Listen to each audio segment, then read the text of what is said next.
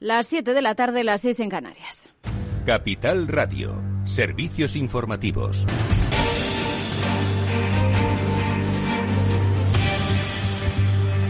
¿Qué tal? Muy buenas tardes. Empezamos repasando los últimos datos eh, de coronavirus. Sanidad ha confirmado algo más de 10.800 nuevos eh, contagios. Es algo más que ayer y 132 fallecidos, mientras la incidencia acumulada ha subido en 13 puntos. Se sitúa ya en los 232 casos por cada 100.000 habitantes. Mientras, sobre vacunas, sepan que la Comisión Europea se prepara para llevar a la compañía farmacéutica AstraZeneca a los tribunales. El objetivo sería conseguir que el laboratorio cumpla con ese reparto prometido de dosis de su vacuna contra la COVID-19 a los países de la Unión Europea. Como saben, esta compañía desde el inicio de los envíos ha estado incumpliendo los contratos que tenía firmados con el bloque comunitario. Y más asuntos. Hoy, en el Día de la Tierra, se ha celebrado esa cumbre de líderes eh, por el, clima, marcada por las declaraciones eh, de Joe Biden. Detalles, Luis Miguel. Una cumbre del clima en la que el presidente de Estados Unidos, Joe Biden, se ha comprometido a recortar a la mitad las emisiones de gases de efecto invernadero en la próxima década.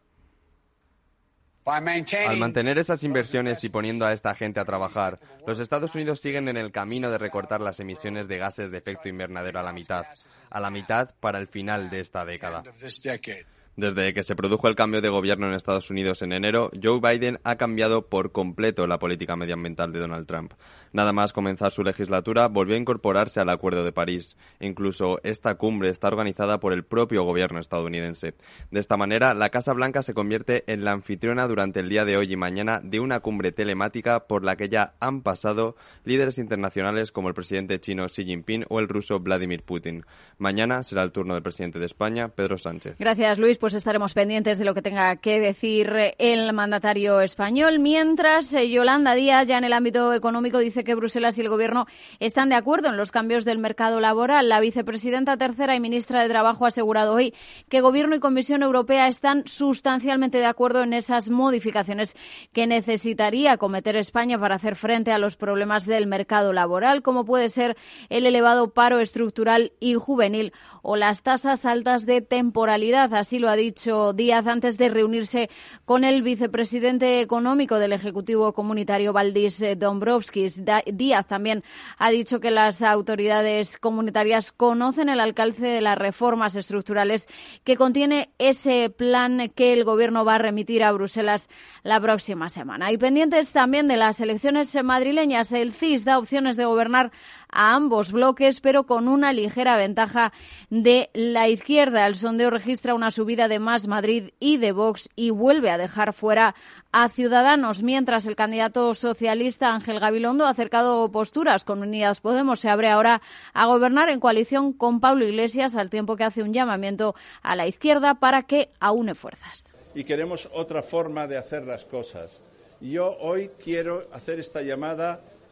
Casi empezamos una nueva orientación propiciada por este no de Ciudadanos, que es llamo a toda la izquierda, a toda la izquierda. Unidas Podemos considera que este giro del candidato socialista, abrirse a pactos con su cabeza de lista, les da un papel determinante para conformar la unidad de la izquierda, mientras en el otro bloque Ayuso hacía un nuevo llamamiento a concentrar el voto en el Partido Popular porque dice ya ha gobernado con Ciudadanos y no ha funcionado. Aspiro a no tener socios porque ese es el motivo que nos ha llevado a tener nuevamente elecciones. Tenemos la legislatura más corta de la historia de la Comunidad de Madrid porque los pactos no han sentado bien en esta comunidad. Tenemos por delante muchas dificultades, tenemos que reactivar la economía de Madrid y yo quiero un gobierno que sea sólido, austero y que vaya en una misma dirección sin que el legislativo le esté todo el rato poniendo palos en las ruedas y una última noticia, el ministro del Interior, Fernando Grande Marlasca, también el líder de Unidas Podemos, eh, precisamente Pablo Iglesias, y la directora de la Guardia Civil, María Gámez, han recibido en las últimas horas una carta amenazante con una bala en su interior, así lo confirman fuentes de este ministerio. Pues hasta aquí este boletín informativo. Ahora After Work con Eduardo Castillo y a las 8 el balance, todo el análisis político de la jornada con Federico Quevedo aquí en Capital Radio.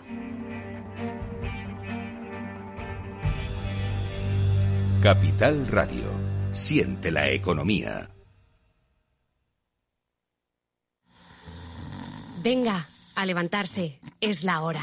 No se quede de brazos cruzados. Con Carmiñac, dele a su patrimonio el impulso que merece. Libérese de los convencionalismos y trabajemos juntos para sacar el máximo partido a sus ahorros. Confíe hoy en un socio capaz de identificar las oportunidades de inversión de mañana. Hable ya con su asesor financiero y haga de las soluciones Carmiñac el centro de sus ahorros. Recuerde que su capital puede estar en riesgo.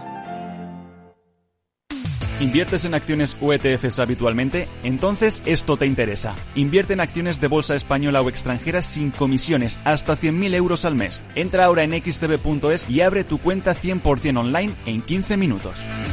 Riesgo 6 de 6. Este número es indicativo del riesgo del producto, siendo uno indicativo del menor riesgo y 6 del mayor riesgo.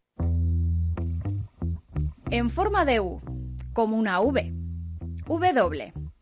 Una L, signo de Nike Sopa de letras. ¿Cómo será la recuperación tras la pandemia? ¿Qué escenario dibujan los principales expertos de la economía española? La evolución global de la curva de la propagación de la pandemia es preocupante. Es preocupante.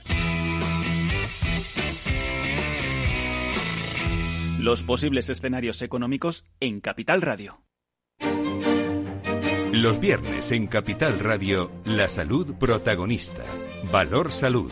Industria, pacientes, profesionales y directivos del sector. Investigación y todas las áreas del mundo de la salud y sanidad con sus personas y empresas. Evolución de la pandemia. Novedades de nuestra medicina y sus profesionales. Con los expertos y destacadas empresas. Valor Salud. Cada viernes a las 10 de la mañana, la salud protagonista con contenidos claves y un estilo propio. Valor Salud. Con Francisco García Cabello.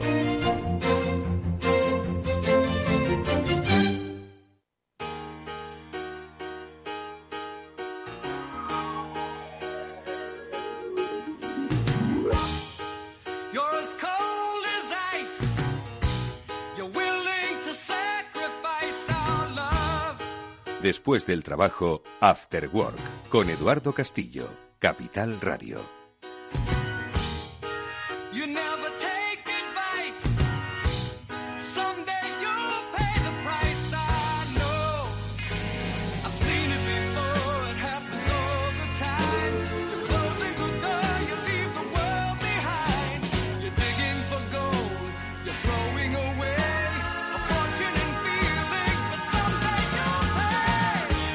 ¿Qué tal amigos? Muy buenas tardes y bienvenidos un día más al Afterword de Capital Radio. Hoy nuestro último programa de la semana que nos va a adentrar en los eh, interesantes negocios que por otro lado han existido, pero que precisamente por estos tiempos de cambio vienen eh, a llamar a nuestra puerta con fuerza. Hoy las experiencias empresariales nos acercan, hay que ganas, hasta el mar, porque vamos a conocer cómo es el sector del alquiler de barcos y lo vamos a hacer a través de una compañía de Sunboat, cuya country manager en España, Amanda Zaragoza, enseguida nos va a acompañar en este programa. Vamos a conocer cómo esto se erige como una alternativa en verano y ojo que igual nos sorprende lo accesible que resulta para muchos de nosotros. ¿Quién pudiera estar ahora mismo navegando? Bueno, pues se lo preguntaremos a nuestra invitada. Y luego, como es habitual, tenemos cita sobre la reflexión del tiempo digital. Bueno, me ha quedado así como muy redundante. En realidad vamos a hablar con Julián de Cabo y con Víctor Magariño de los tiempos de cambio, de las cosas que pasan, de las cosas que cambian. Bueno, pues con sus lecturas, sus opiniones, sus reflexiones, nos gusta como siempre compartir este tiempo de radio, en el que por supuesto os invito a que estéis con nosotros hasta el mismísimo final del programa. Como siempre, el saludo para Néstor Betancor, que está gestionando técnicamente el programa. Por supuesto, el saludo afectuoso a todos los que nos estéis escuchando ahora en directo o a través de un podcast. Y, y nada más que eso, pues que muchas gracias por estar ahí. Os habla Eduardo Castillo, esto es After Work. Comenzamos.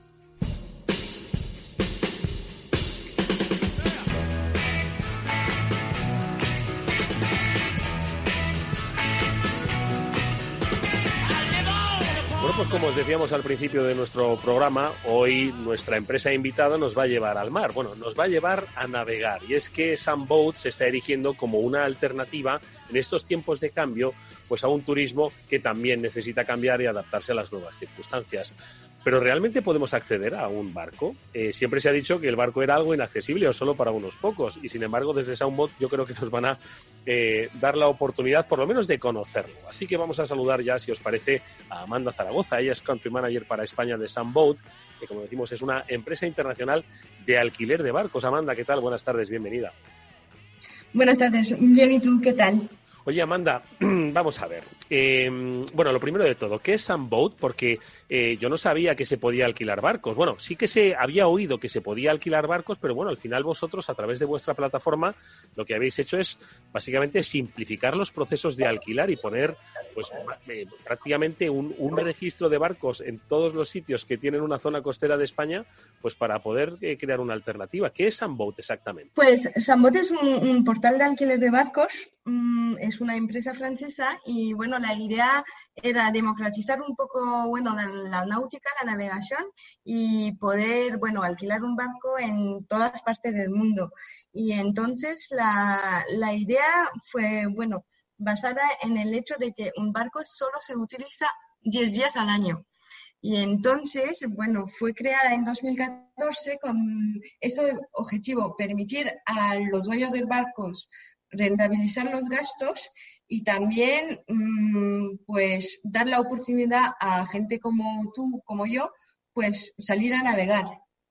Claro, porque has dicho una cosa, Amanda, que me ha resultado interesantísima. Ojalá esté escuchando mi mujer este, este programa, porque siempre decía, jo, nos podríamos comprar un barco. Digo, ya, si tuviésemos dinero, digo, igual nos lo pensábamos, digo, porque al final, digo, ¿cuánto tiempo utilizaríamos el barco? Digo, bueno, hombre, nos obligaríamos a utilizarlo un poco más, pero efectivamente, pues esto es como el que tiene también una casa de la playa, ¿no? Que pues va cuando puede y más en estas circunstancias, ¿no? Entonces, surge de una necesidad eh, que demandaban los particulares, que es, oye, darle un poquito de uso, rentabilidad y, ¿por qué no, oportunidad a sus embarcaciones, ¿no?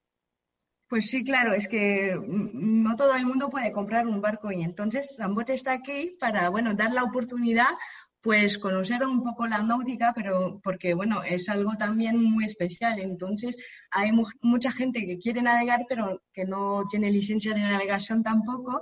Y aquí Sambot, pues, permite el alquiler de barcos con patrón, por ejemplo. Entonces, tú alquilas un barco y te lo lleva un profesional. Y entonces tú solo disfrutas eh, del, día en barco y de una tarde, de un día, de una semana en crucero, pero no llevas nada y entonces no necesitas ni una competencia de náutica. Mm, porque eh, una de las eh, cuestiones, yo creo que, que, que, destacan de Sunboat es que tú puedes alquilar un barco pues vamos a ver, siempre se ha dicho, entre Francia y España, pues yo creo que tenemos la mitad de la costa de Europa, ¿no? Pero esos son muchos lugares donde hay amarres, donde hay barcos, ¿no? Entonces, oye, ¿cómo saber o cómo poder eh, utilizar una embarcación en mi lugar de, de, veraneo o donde yo pues suelo pasar mis vacaciones? La, digamos que el ratio de búsqueda es amplio en Sunboat. ¿Contáis con muchas embarcaciones que forman parte de vuestra base de datos? Pues nosotros tenemos eh, a, nivel eh, mundial una flota de 40.000 barcos, entonces puedes mm, encontrar un barco en cada parte del mundo. Y a nivel mm, de España, si deseas, bueno, alquilar un, barco en España, tenemos de momento una flota de 1.500 barcos activos. Mm. bueno, puedes, ¿perdona? ¿Todos ellos, Amanda, son barcos de particulares? No, tenemos barcos de particulares y también tenemos barcos de profesionales, pero el objetivo no es el mismo. una persona, un particular que tiene un barco y que, bueno, lo, pone eh, en Sambot, tiene como objetivo rentabilizar el barco, los gastos del barco. Y un profesional, que es una empresa, pues está aquí en Sambot para llenar sus calendarios. Entonces, bueno, eh, Sandbox lo tienes que ver con, como una marketplace que te permite eh, dar visibilidad a tu flota. O sea que en realidad sois, eh, claro, hay dos tipos de, oferentes para múltiples, em, para múltiples, eh, bueno, ciudadanos que quieren utilizarlo. Porque ¿cuál es un poco tanto el perfil como el patrón de uso de estas embarcaciones? De un día, de una semana, de navegar pues por toda la costa. ¿Qué es lo que, por lo menos en España, estáis eh, percibiendo que la gente empieza a realizar con, más asiduidad? Pues mm, bueno, mm, como te, explicaba, tenemos mm, varios usuarios en Sambot. A nivel de inquilinos, de la gente que alquila un barco, pues son personas entre 25 y 45 años que viven eh, o en Madrid o en Barcelona y que son, bueno, o principiantes de la náutica o aficionados, pero que no tienen barcos.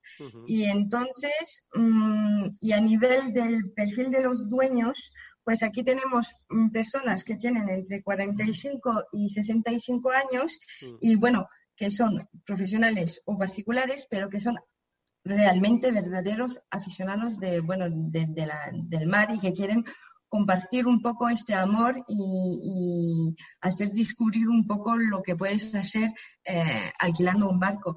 Y como, bueno, como puedes alquilar todos tipos de barcos, que sean lanchitas, que sean lanchitas, que sean mm, neumáticas, veleros, catamaranes, entonces, bueno, lo, bueno de esto es que los usuarios, los dueños te pueden hacer mm, pues descubrir un poco lo que es la náutica y este mundo un poco, un poco particular y que parece un poco mm, difícil de acceder, ¿sabes?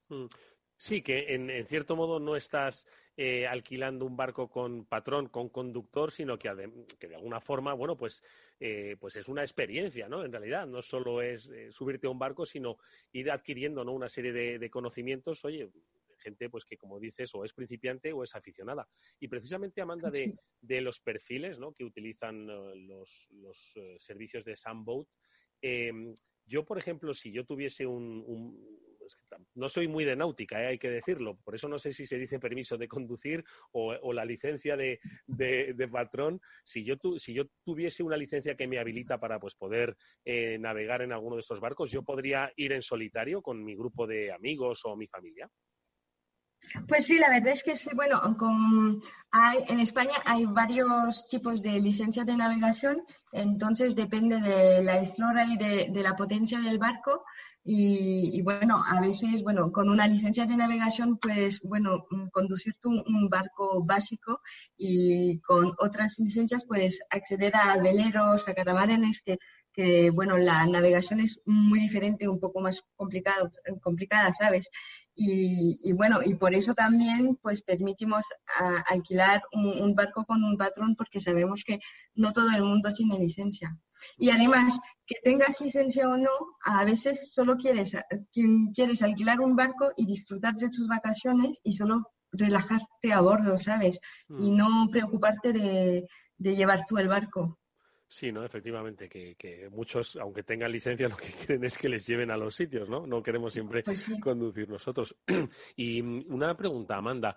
Es un sector que obviamente tiene, tiene competencia, eh, hay otras plataformas, sin embargo, bueno, pues tenéis de alguna forma que competir y destacar. En el caso de Sunboat, ¿qué es lo que os diferencia del resto? Es que nosotros a, a, Sambot no solo queremos atraer a los amantes de la náutica, pero sino democratizar el uso del barco. Y entonces eh, el objetivo aquí es mm, garantizar un acceso fácil para todos. Y entonces por eso tenemos una estrategia, un enfoque muy local, un servicio premium con nuestros usuarios que pasa por, bueno, un, equipo dedicado al mercado español con un servicio de atención al cliente muy premium y una persona que gestiona todos los trámites para los propietarios también para que puedan mm, subir los anuncios de los barcos y facilitar un poco todo esto. Y bueno, y trabajamos también mucho para estar presente en cada vez más puertos de España y no solo en los destinos populares ¿sabes? de España como Baleares, Costa Brava y todo, y nosotros también mm, queremos, bueno, mm, dar la posibilidad a alguien que vive en Galicia de poder navegar sin hacer miles de kilómetros, a través de España. Entonces, eso. Oye, y. Trabajamos con esto. Dime. Amanda, eh, no obstante, siempre se ha vinculado el, el, deporte de, de, de, la navegación o digamos el, el área, ¿no? el sector de, de, los barcos, pues como algo, lo decíamos al principio, no, no accesible a todo el mundo. ¿no? El alquiler, eh, en ese objetivo de, de democratizar ¿no? la posibilidad de navegar, eh, ¿es alto, es barato en, en contraste ¿cómo nos puedes, eh, ¿qué nos puedes decir de los precios? Pues como, como en todo caso de, cuando quieres alquilar algo, pues depende de lo que quieres alquilar. Entonces, depende del tipo del barco, de la duración del alquiler y, bueno, del número de personas a bordo. Pero si tratamos de alquilar un barco mm, por un día, por ejemplo, pues tienes precios que empiezan a 200 euros por un día. Y entonces, como son gastos que se comparten con amigos, porque no, Mm, sueles, sueles alquilar un barco con, amigos, con tu familia, y entonces como compartes estos gastos, pues al final mm, la navegación pues se vuelve accesible. Mm. Eh, y Amanda, y uno, si yo alquilo un barco, ¿qué, tengo que poner? Aparte de, de, tengo que poner un seguro, una fianza, eh, el combustible muchas veces, eh, bueno, no sé si es, si es eh, algo que repercute en el precio. ¿Cuál es un poco el servicio que yo, que yo puedo mm, alquilar? O entiendo que varía un poco también de la oferta. Pues si vas a, a Sambot y que usas un, barco, tendrás el precio del alquiler del barco. Entonces, lo que, es, mm, lo que son los extras, como la gasolina o como el servicio de patrón, son costes que van aparte, que se suman al, precio del alquiler. Y por tema de, seguros, pues mm, cada barco que está en la plataforma está asegurado por el tema de la actividad de alquiler de barcos. Pero tú, como inquilino, puedes elegir Mm, coger, ah, seguros extras, como el seguro de cancelación, por si tienes que cancelar tu, alquiler porque, estás enfermo o cosas así. O también tenemos un seguro que se llama el seguro de compra de fianza, que es un seguro que te permite ah, estar reembolsado en caso de que si hay un daño, si se estropea el barco durante la, navegación. Hmm. Entonces, el tema aquí es poder mm, decir a la gente que se puede alquilar un, barco y poder también tener mm, seguros extras para que se pueda navegar en total seguridad y con la mente libre. Mm. Oye, Amanda, sin duda alguna la pandemia, como decíamos al principio, bueno, pues ha cambiado nuestra forma de vivir, la forma de de prever y de planificar, ¿no? especialmente las vacaciones, pero también ha afectado a un sector indiscutiblemente como es el del turismo. ¿no? Por un lado, te pregunto dos cosas. Por un lado, ¿cómo Sunboat se manejó en los tiempos difíciles de la pandemia? Porque al final es un, es un negocio vinculado al turismo y el turismo, bueno, pues ha sido uno de los sectores más afectados. Y en segundo lugar, si crees, Amanda, que, que la pandemia eh, quizás ha facilitado ya a posteriori, ya que nos podemos mover, el desarrollo de negocios como el de Sunboat? Eh, e, por, aquello de que estamos dirigiéndonos más hacia algo pues que está un poco en, nuestro entorno, que podemos manejar nosotros, que digamos que es como un turismo un poco más mirando hacia nuestro grupo. Pues eh, la, verdad es que la pandemia ha cambiado un poco todo, pero creo que el tema y el más importante es poder adaptarse. No, nosotros eh, en Sambo teníamos la suerte de llevar ya varios años mm, mm, trabajando desde casa, entonces ya teníamos todas las herramientas necesarias para poder seguir trabajando desde casa y sin sufrir, bueno, de la situación del confinamiento. Y bueno, para, y a nivel de, bueno, de negocio y de, de negocios y del turismo, pues hemos mm, intentado adaptarse y entonces para garantizar la seguridad a bordo de todos nuestros usuarios hemos desarrollado un protocolo sanitario que, bueno, eh, explicando a cada propietario cómo tenía que limpiar, desinfectar el barco para garantizar la seguridad de todos. También hemos, bueno, creado un contrato desmaterializado que permitía firmar el contrato de alquiler sin tocar ni, ni papel ni boli y entonces mm. firmarlo directamente desde el móvil. Y entonces hemos comunicado a nivel, a, nivel de, hemos creado comunicación a través, bueno, de newsletters, de redes sociales, mm, como, bueno, que la navegación era una alternativa también a la crisis y porque cuando alquilas un barco puedes disfrutar de momentos del sol, del mar, de tu familia, pero siendo un poco aislado, ¿sabes? Mm. Y entonces hemos trabajado mm, cada día en esto. Y bueno, sabiendo que, por ejemplo, el mercado de alquiler de, barco por Internet solo son 20% del mercado total. Y entonces, con la pandemia, pues se ha acelerado un poco la digitalización, si puedo decirlo así, del mercado, ya que la gente estaba buscando otras formas para irse de vacaciones y otras maneras también de alquilar un barco sin tener que ir directamente al puerto. Y entonces, bueno, a nosotros la pandemia nos ha abierto otras oportunidades de negocio. Y entonces, bueno, eh, hemos tenido suerte, pero terminamos, por ejemplo, el año 2020 con un crecimiento de 80% respecto a 2019. Y entonces por eso creo que la gente está buscando otras maneras para escaparse y, y, pasar buen tiempo. No me cabe la menor duda. Oye, eh, Amanda, hay una pregunta. Desde el punto de vista del, del, propietario de un barco, ¿no? Imagínate que yo vivo en Madrid y tengo un barco en la costa del Levante español o, o del sur, me da igual, ¿no? Y efectivamente, bueno, pues, pues lo utilizo pues 15 días, 15 días al año, ¿no? Entonces, yo lo pongo a disposición del público a través de Sunboat, pues en los 345 días restantes ¿no? del, año. Entonces, ¿yo cómo hago? Tendría que estar pendiente, porque imagínate de repente dicen, oye, en Semana Santa eh, me quieren alquilar mi barco. Entonces, ¿implica el propietario que tenga que estar un poco pendiente del mantenimiento, que vaya, que venga? ¿Cómo hacéis un poco esa relación eh, con el propietario de un barco? Es decir, ¿vosotros solo intermediáis entre propietario y, cliente o dais algún servicio añadido a este propietario?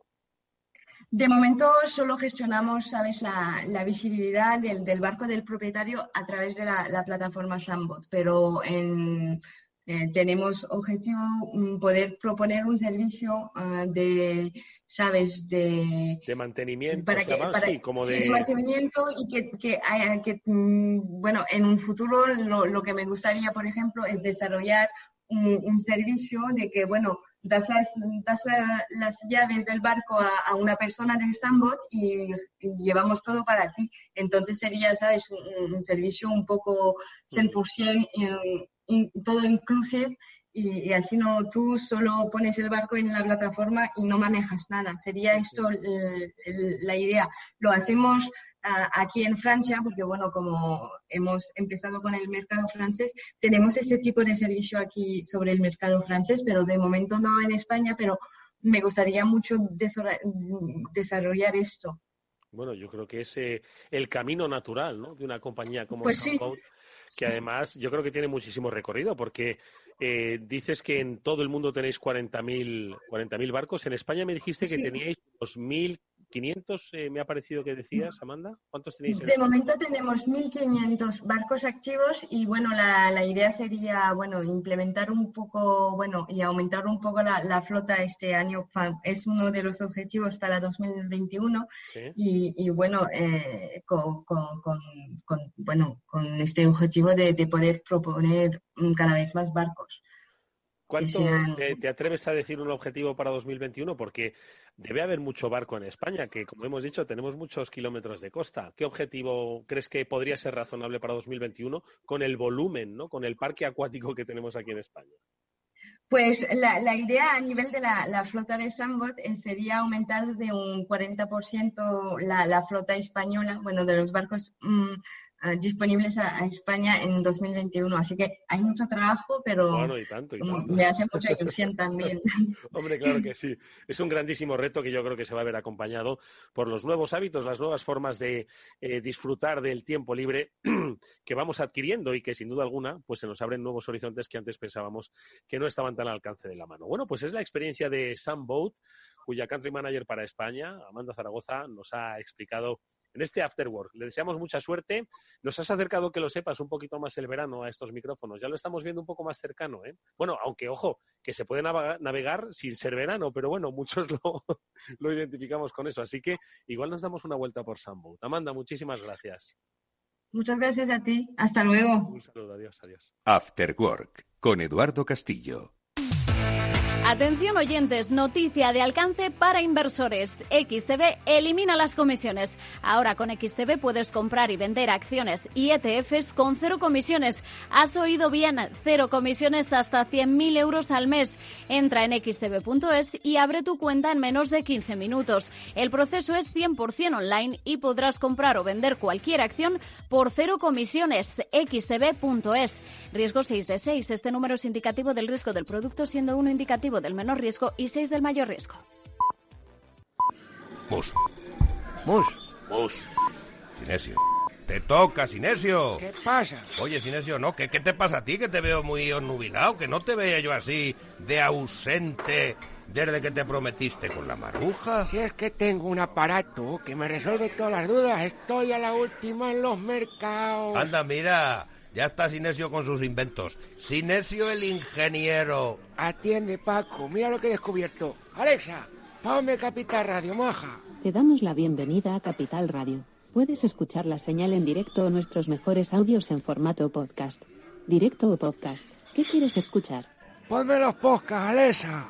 Has elegido podcast. Vas a escuchar las noticias de Capital Radio. Con esto, Paco, vamos a echar el órdago a los mercados.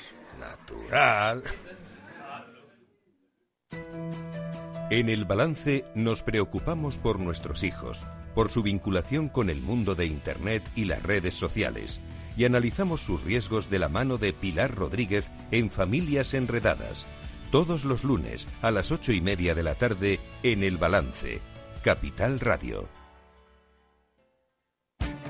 Esto te estás perdiendo si no escuchas a Rocío Arbiza en Mercado Abierto. Margarita Rivas, broker y escritora. Hay que ser muy valiente para cuando sucede un crack como los que yo viví en el 87 o los que he vivido después, pues es el momento seguramente de, como decía Benjamin Graham, a mí me gusta comprar cuando el mercado está tan sumamente aterido de miedo que es cuando es momento de comprar. Mercado Abierto con Rocío Arbiza.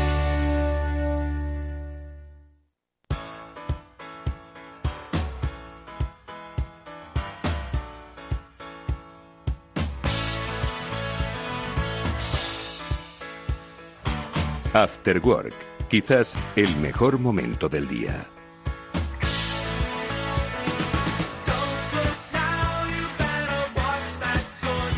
Amigos, ¿qué tal? Continuamos en este After Work ya con Julián de Cabo y Víctor Magariño a la espera de compartir, como siempre les pedimos, eh, sus reflexiones y sus análisis que siempre nos orientan. Son como una linterna ¿no? de estos tiempos confusos, o por lo menos un, un, un elemento que disminuye el ruido de estos eh, tiempos tan sonoros. Bueno, Julián de Cabo, buenas tardes, ¿cómo estás? Muy buenas tardes, Eduardo y Víctor. Pues nada, aquí dispuesto a echar un ratito con vosotros como todos los jueves. ¿Qué prefieres ser, linterna o sordina? Como decíamos, como he dicho antes, que mira, me he puesto así como muy... como, como... Yo ya a esa edad, Eduardo, lo que voy siendo es sorbete.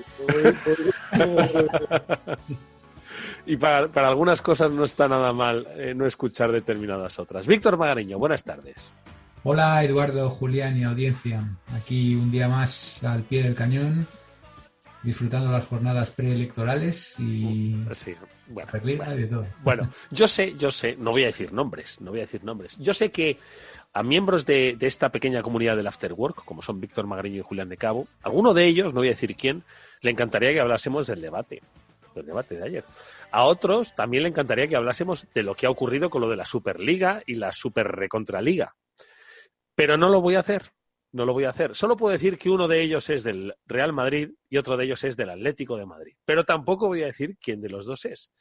Pero sí que tengo la oportunidad, ya que he sacado el tema del fútbol, de preguntarles, ya que con ellos me gusta hablar mucho de tecnología, pues con esto de la tecnología, que eh, lo comentaba antes un poco fuera de micro, antes de que llegase Víctor, con Julián, de que parecía que la tecnología, lo digital iba a venir, vamos a ver, no a salvar el fútbol, otros piden que el fútbol se sabe con pelas, ¿no? Con millones, pero sí a, de alguna forma, a, mejorar el fútbol, la calidad, la experiencia, ¿no? Desde las cámaras esas que atravesaban, seguían a los jugadores hasta que ya el, el VAR ese ya iba a, a, determinar que las fuera de juegos, ¿no? Que han, que han provocado movilizaciones en ciudades ya fuesen realmente dados. ¿no? Entonces, lo digital, a ver, em, ¿ha hecho bien o ha hecho mal en el fútbol? Ha hecho bien, en cierto modo, pero tampoco ha hecho excesivamente bien. Como decíamos antes Julián y yo, no sé si estás de acuerdo con nosotros, Víctor, le ha quitado un poquito de, la esencia del juego, que el juego pues está sujeto a factores suerte que ni la propia tecnología puede controlar, no lo sé.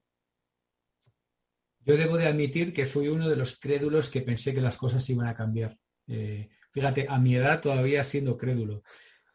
pero, pero en la primera temporada de Bar ya se, dio, se vio que, que, los de siempre iban a seguir dominando el cotarro y que había diferentes niveles, diferentes raseros y que la única diferencia es que ahora en vez de un árbitro en el campo había un árbitro en el campo y otro en, en una sala, ¿no? Con tecnología y tal. Pero vamos, los principios y todo en los mismos y no han cambiado. Siguen beneficiando a los grandes y tal.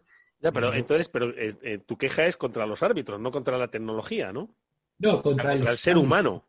Contra el establishment, esa, esa, esa palabra tan misteriosa, ¿no? Esto lo veía yo cuando era niño, ya se lo voy a decir a mi padre.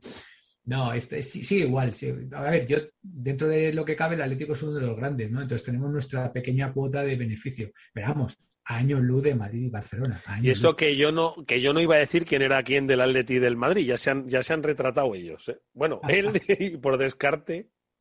El otro es. A ver, Pero es la gracia.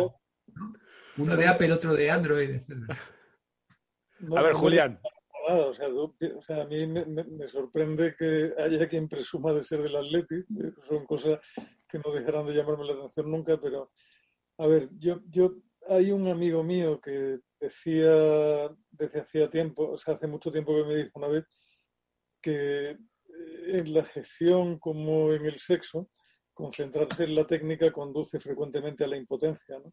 Y yo creo que algo, algo de eso hay. O sea, si tú te fijas, Eduardo, en lo que ha pasado, por ejemplo, con la Fórmula 1, uh-huh. tanto exceso de técnica, tanta uniformidad, tanto tal, han convertido la Fórmula 1, que una vez fue un deporte entretenido e interesante, en una cosa soporífera, donde la gran pregunta es si van a una parada o a dos paradas.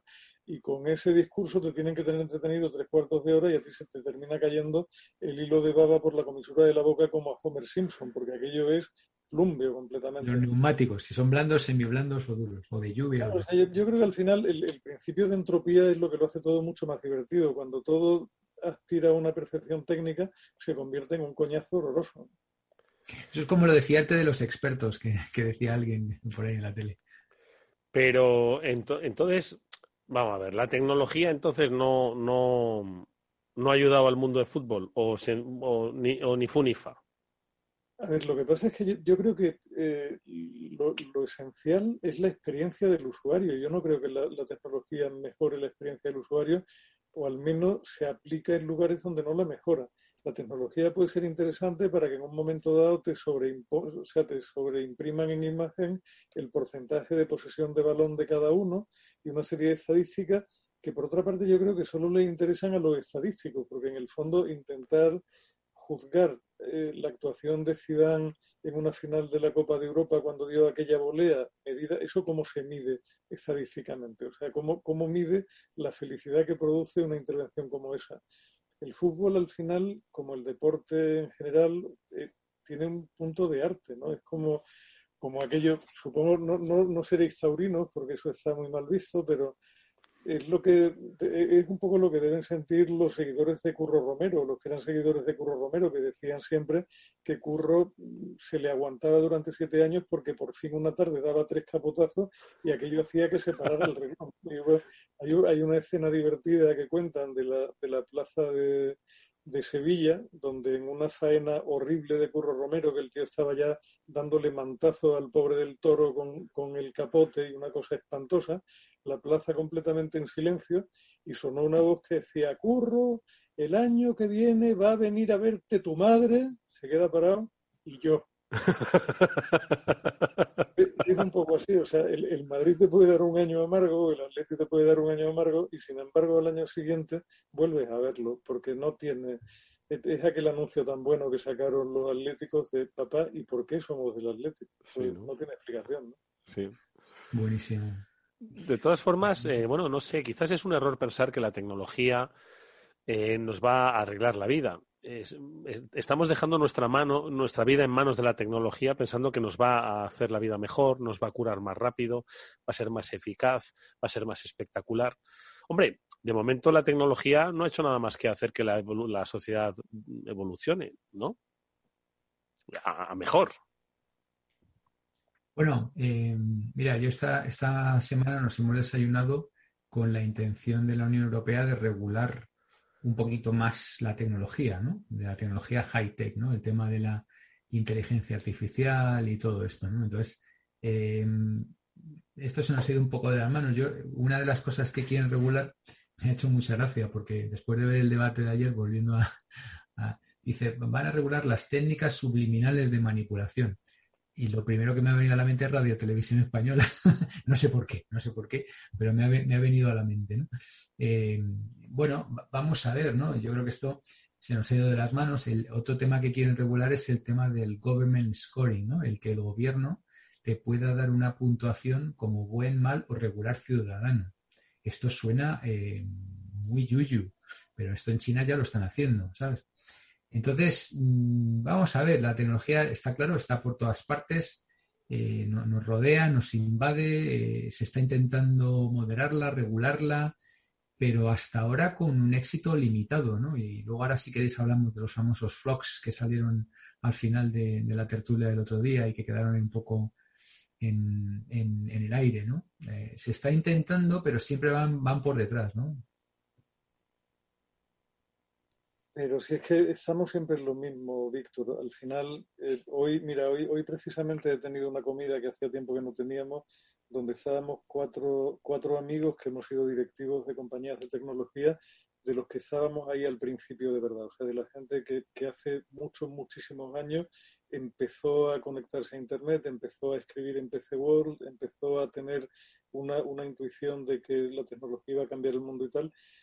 Y, y sensaciones agridulces en parte, ¿no? Por un lado, hemos avanzado mucho, las cosas han cambiado mucho, hemos visto suceder cosas que ni siquiera nosotros fuimos capaces de soñar hace 30 años, pero por otra parte también una sensación de, mediocridad en la gestión y en la dirección de todo y de, y de incomprensión en cuanto al alcance real de lo que la tecnología puede aportar y incapacidad en los gestores que te deja una cara, una mala cara, ¿no? Al final es una tristeza porque hay gente capacitada, hay tecnologías que pueden hacer muchas cosas y hay políticos que deberían tener un programa sobre cómo aplicar eso y sobre cómo crear un reto interesante para la humanidad y no hay nadie capaz de hacer eso, por lo cual te sientes completamente desamparado, huérfano y dices, si esta gente no, no tienen capacidad de ver más allá de su nariz, ¿cómo podemos esperar de ellos que propongan un marco normativo que nos sirva para llevar la sociedad a ese siguiente nivel al cual la tecnología la podría llevar? ¿no? Gente que no ha trabajado nunca en el mundo real, que no tiene más experiencia que la de la vida en un partido, que no han tenido no han tenido nunca la necesidad de gestionar una compañía, de asignar unos recursos, de contar con medios limitados para sacar adelante un proyecto complejo, ¿cómo vas a esperar que te, que te dibujen las líneas del campo en el que jugar el partido donde nos estamos jugando el futuro? Es imposible.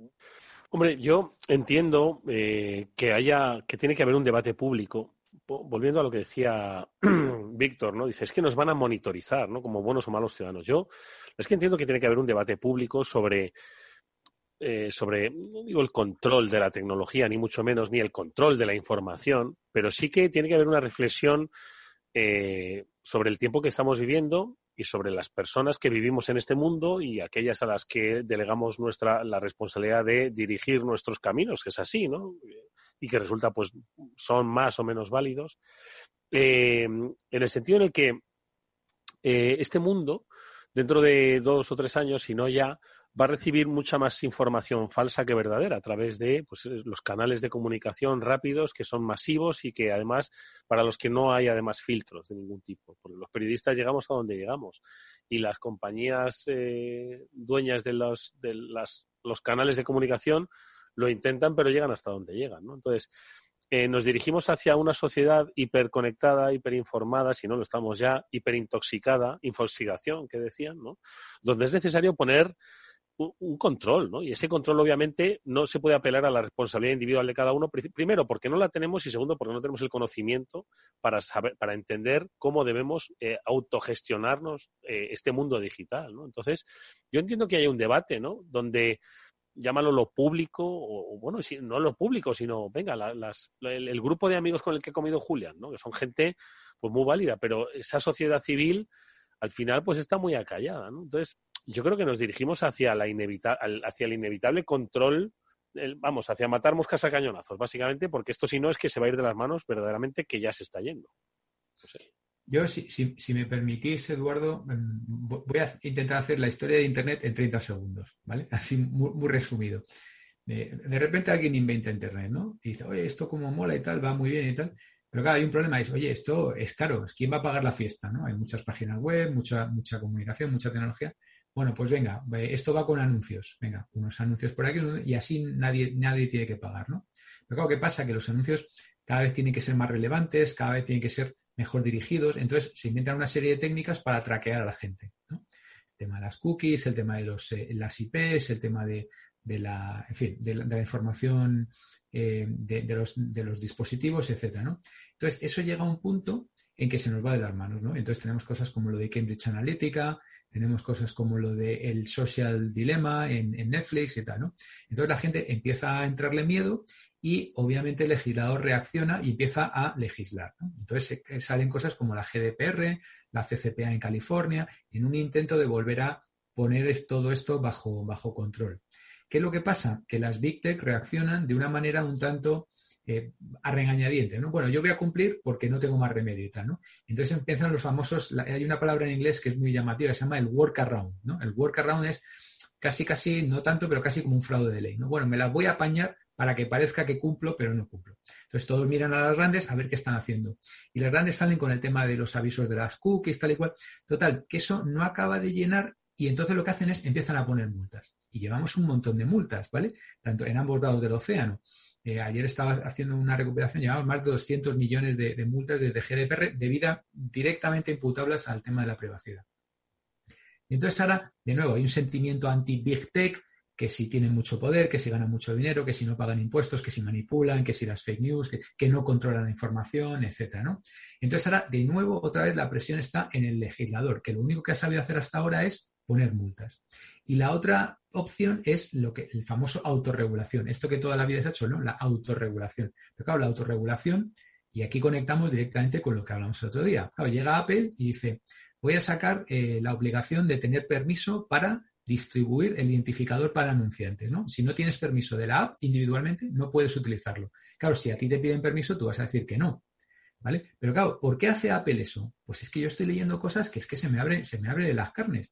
Resulta que Apple mm, lo que, lo que está haciendo es beneficiar su propio ad network, su propia red de anuncios, volver a tener el control de la distribución de las apps y de paso, si le puedo pegar una pullita a Facebook, pues mejor. Con lo cual, la definición de privacidad de Apple se aparece mucho a lo que más le interesa a Apple eh, en función de cómo gana más dinero y cómo controla más. Con lo cual, esa intención se convierte automáticamente en muy turbia.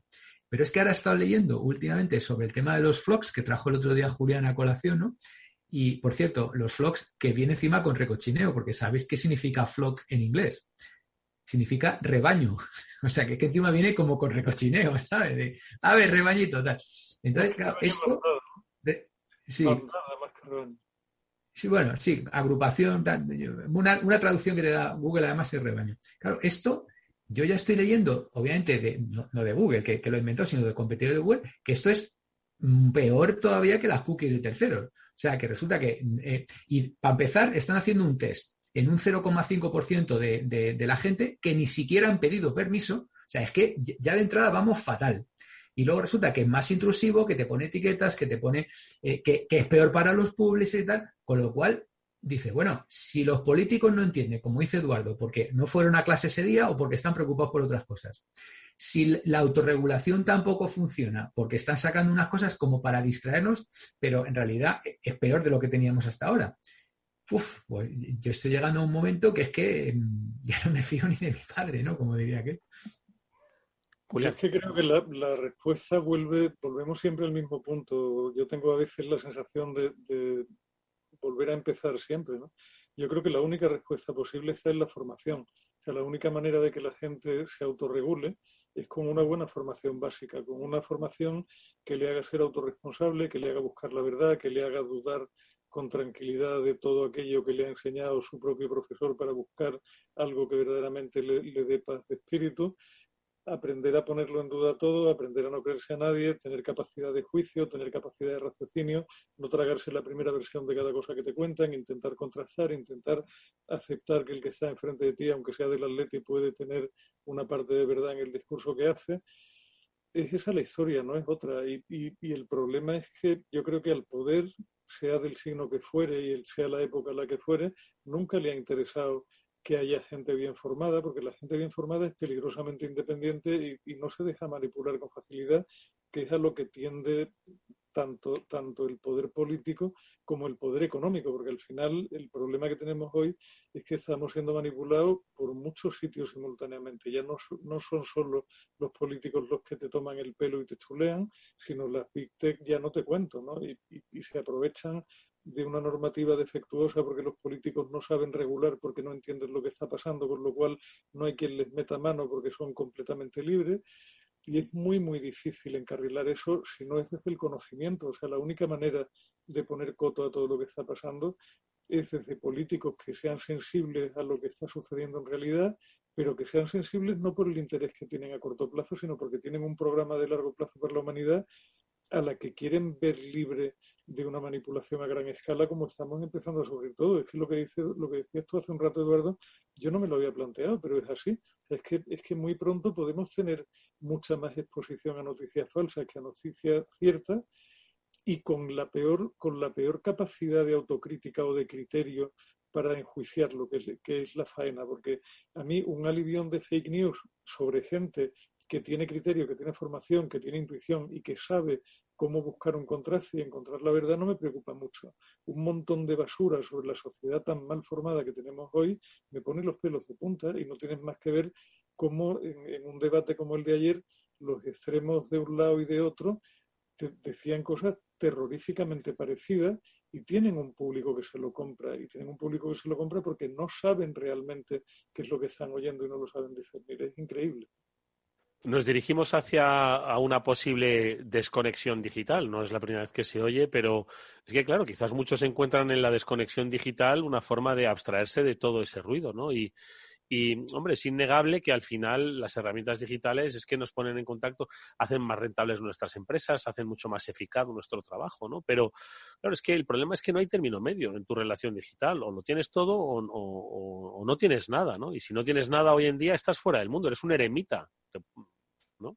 No, yo no lo creo, no lo creo para nada. No vamos a, al revés, eh, exceptuando la, gente, pues eso, que, decide, pues eso, irse a, un, a, una ermita o lo que sea, pero al revés, ahora ya te lo van a poner difícil hasta cuando te vayas en la ermita, porque hoy leía también en, UK, en Reino Unido, están intentando que haya cobertura en las, áreas más remotas, con lo cual ya no te vas a poder ni librar de, por ahí.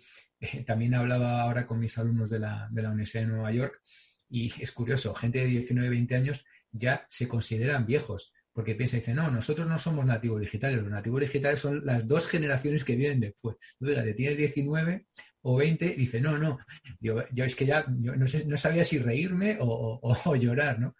Porque no, para nada, o sea, los que vienen por ahí, yo lo tengo aquí en casa con mis hijos, sobre todo con el pequeño, igual está todo el día con el móvil viendo vídeos conectado, tal. Vale que él interesa el tema de la imagen, quiere estudiar cine. ¿Quién es el marxista? ¿El pequeño o el, mayor? El marxista es el mayor, mm. que también tiene su canal de YouTube y tal y cual, aprovechando aquí para eso, se llama como yo, Víctor Magarín, pero, pero está, pero 24 por 7, o sea, es que no paran, o sea, van con el móvil colgado todo el día, 24 horas. Es una cosa, o sea, que no creo que vamos a, a desconexión digital, Eduardo, no, no lo creo, más bien al contrario. Yo precisamente es curioso porque hace unos días se me ocurrió mirar de nuevo las estadísticas de uso de la wifi de casa, que es realmente por donde se mueven casi todos los datos y que lo tengo controlado a través Qué friki eres, Julián. Mirar las estadísticas de uso del router. Cada uno tiene sus vicios. Cada uno me, acaba de, me acaba de caer. No, pero de verdad que no es, no es por... Dice así como si todo el mundo, todos los papás del mundo hicieran eso, ¿no? No, pero de todas formas a mí tampoco me, ha sorprendido. me parece bien, un poco el, tráfico, ¿no? A mí hay una puñetera aplicación que todos los lunes me dice, ¿has visto mucho el móvil este fin de semana? Y digo, ah, pues digo, pues digo, supongo que habré navegado mucho y los datos. O sea, no, me parece mal el dato ese. Que sepas, Julián, que yo no te considero raro por mirarlo. No, no, no, pero si no, o sea, no, no hay nada de turbio en lo mío. O sea, ten en cuenta que, que la única hija que me queda en casa tiene ya veintipico, está en tercero de carrera, tengo absoluta confianza en lo que hace, pero me produce curiosidad por saber exactamente dónde estamos consumiendo datos y, y en qué proporción. Y, es que, eh, aparte de la televisión del cuarto de estar, donde ya la televisión no se ve, sino que lo que se consumen son plataformas varias, series de todo tipo, y la tele como tal no se ve en la puñetera vida, el dispositivo que más consume con diferencia no es mi PC de trabajo, ni el de mi mujer, que se pasa el día conectada al ayuntamiento y pencando como una negra, sino el dispositivo móvil de mi hija Cecilia, que teniendo una pantalla mucho más pequeña debería consumir, aunque estuviera todo el día viendo series, dado que la pantalla es más pequeña, debería consumir muchísimos menos datos que la televisión, que es 4K. Y da igual, o sea, eh, satura, lo de mi hija Cecilia es absolutamente increíble, una vida, es un salto, pero lo curioso, Víctor, porque tú quizá no, no tengas ese salto tan, tan marcado en casa, dado que tu hijo Víctor tiene la misma edad que mi hija, pero en casa yo tengo dos mayores que ella y los dos mayores de los cuales, o sea, entre Ceci y el siguiente hay cuatro años, el que tiene cuatro años más que ella te habla de, lo rara que es la generación de Ceci. O sea, el que tiene 25. Ah, o sea, bueno, y el, de 25. Sí, sí, hay diferencias entre ellos, claras, sí. Muy, se llevan tres y, y su comportamiento online es muy diferente, muy diferente. Y, ya no, muy, y son tres años, ¿eh? y, es muy diferente. Muy diferente, y estamos hablando, estamos hablando de un pollo que trabaja en Amazon, es decir, que, que el, siguiente hermano supone Tequi. fue el becario más joven de Europa en Amazon, empezó a trabajar en Amazon con 21 años y aún así ve un salto brutal entre él y su hermana que tiene cuatro años Una generación distinta bueno, yo no, no, creo que necesariamente una generación peor, sino con unos hábitos de consumo radicalmente diferentes, con unos valores distintos. O sea, yo creo que las marcas, y eso, eso lo tienes tú más claro que yo seguro, Magariño, que para eso eres de marketing y del atlete, las marcas lo van a pasar muy, muy mal en los años que vienen porque sus planteamientos no enganchan para nada con la generación que ahora va a empezar a consumir. Mm, Oye, pues eh, me ha resultado esto interesantísimo, que en apenas tres años sean dos mundos digitales completamente diferentes. ¿Qué os parece si nos apuntamos esto para darle un poquito más de continuidad en el próximo programa? ¿Os hace?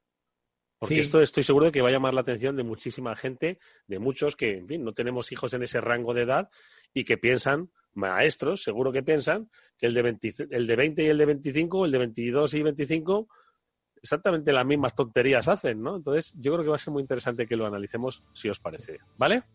Parece. Y también podemos hablar de que Amazon ha empezado a abrir peluquerías.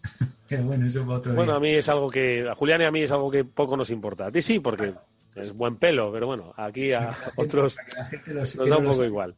Víctor Magariño, Julián de Cabo, amigos, gracias por haber estado con nosotros nuevamente en este After Work. La semana que viene debatimos de otros temas. De verdad, mucha suerte y nos vemos en unos pocos días. Pues buena semana, buen resto de semana y nos vemos la que viene, si Dios quiere. Eso será así. Y nosotros nos despedimos hasta el próximo lunes, que volveremos, como siempre, en el Afterword de Capital Radio. Os habló Eduardo Castillo. Hasta pronto.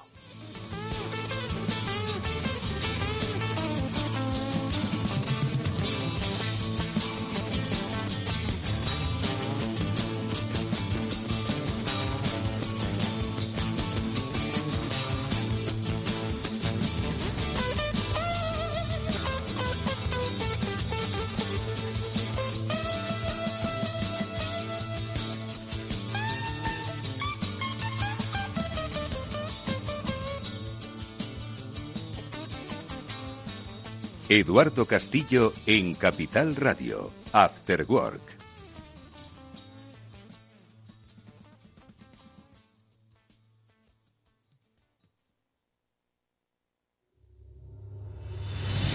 Ramón Tamames, catedrático de Estructura Económica. Si es que está escrito desde el Génesis, capítulo 42, el sueño de Faraón que interpreta José, los siete años de bonanza y los siete años de crisis, las vacas que salen del Nilo, etc. Es que está dicho en la Biblia. Capital Radio. Te escuchamos.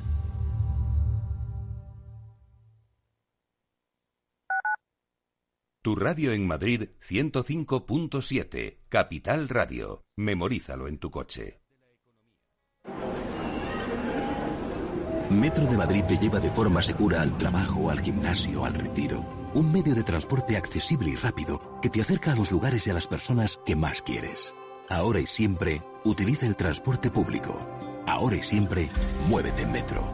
Metro de Madrid, Comunidad de Madrid. Esto te estás perdiendo si no escuchas a Luis Vicente Muñoz en Capital, La Bolsa y la Vida. Clemente Fernández, expresidente de Amper y encabeza a los minoristas de Abengoa. Al no haber posibilidad de crédito fiscal, pues yo creo que habrá que acudir ya a la SEPI, ¿no? Un rescate de, de SEPI. No te confundas. Capital, La Bolsa y la Vida con Luis Vicente Muñoz. El original. Capital Radio. Siente la economía.